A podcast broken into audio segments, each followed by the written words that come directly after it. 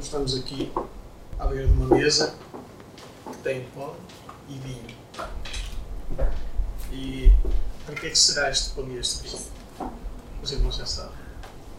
Mas às vezes é bom lembrar a, a importância do sangue de Jesus.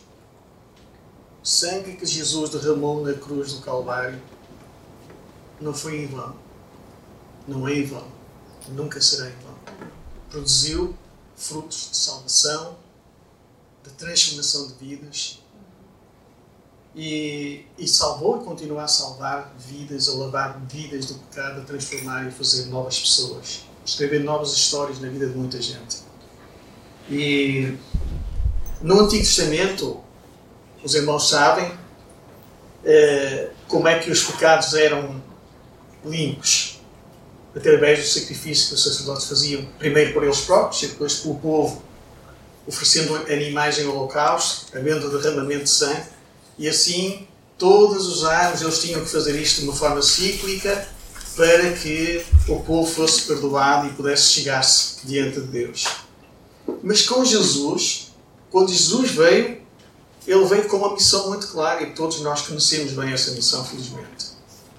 Jesus veio para restaurar a relação de Deus com o homem. Ele veio dar a sua vida para mediar esta relação. E, e, cumpriu aquilo que ninguém mais podia cumprir. Porque Jesus era o único que não tinha pecado, era o único que podia oferecer a sua vida, derramar o seu sangue para salvar todo aquele que crê nele e o confessa como seu Senhor e Salvador.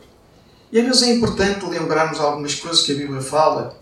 O autor da Epístola aos Hebreus, no capítulo 9, diz assim, a partir do versículo 11: Mas Cristo, vindo como sumo sacerdote dos bens já presentes, por meio do tabernáculo maior e mais perfeito, não erguido por mãos humanas, isto é, não desta criação, e não por meio do sangue de bodes e novilhos, mas por seu próprio sangue, entrou de uma vez por todas no lugar santíssimo e obteve eterna redenção.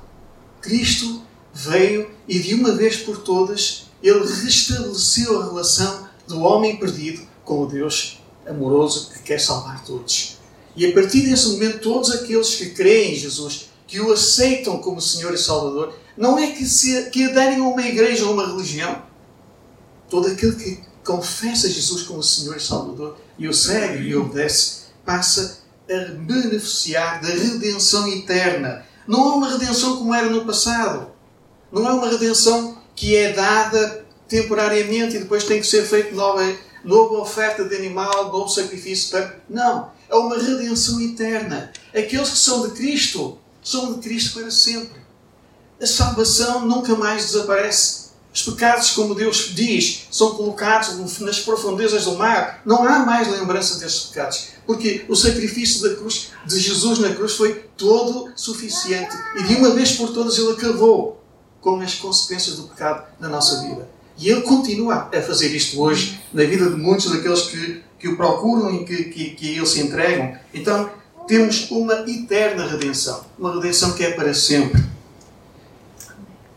Porque se quanto à purificação da carne, o espalhar do sangue de bodes e touros, das cinzas de uma novilha, santifica os que estão impuros, como acontecia no Antigo Testamento, quanto mais o sangue de Cristo, que é imaculado por meio do Espírito Eterno, ofereceu a si mesmo a Deus, purificará das obras mortas a vossa consciência para servires ao Deus vivo. Então, Jesus purifica também a nossa alma, a nossa consciência, para podermos servir a Deus vivo de uma forma racional, conscientes do que estamos a fazer.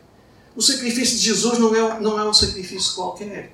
Para além dos benefícios que Ele traz à nossa vida, que são muitos, desde logo e principalmente a salvação da nossa alma, Ele ainda nos faz uh, adorar Deus de uma forma racional, inteligente, sabendo bem o é que estamos a fazer quando nos reunimos, como hoje, nesta tarde, aqui estamos também para fazer.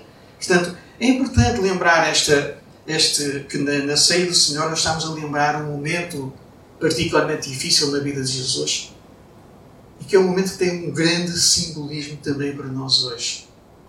Simbolismo, porque estamos a falar de elementos que simbolicamente representam o corpo e o sangue de Jesus. O pão, que representa o corpo de Jesus, não é o corpo de Jesus, nem nunca será, será sempre pão. E o vinho, que representa o sangue de Jesus, nunca, deixa, nunca vai deixar de ser vinho, será sempre vinho. Por isso é que nós não acreditamos na consubstanciação. Não é? Mas isso é outra história.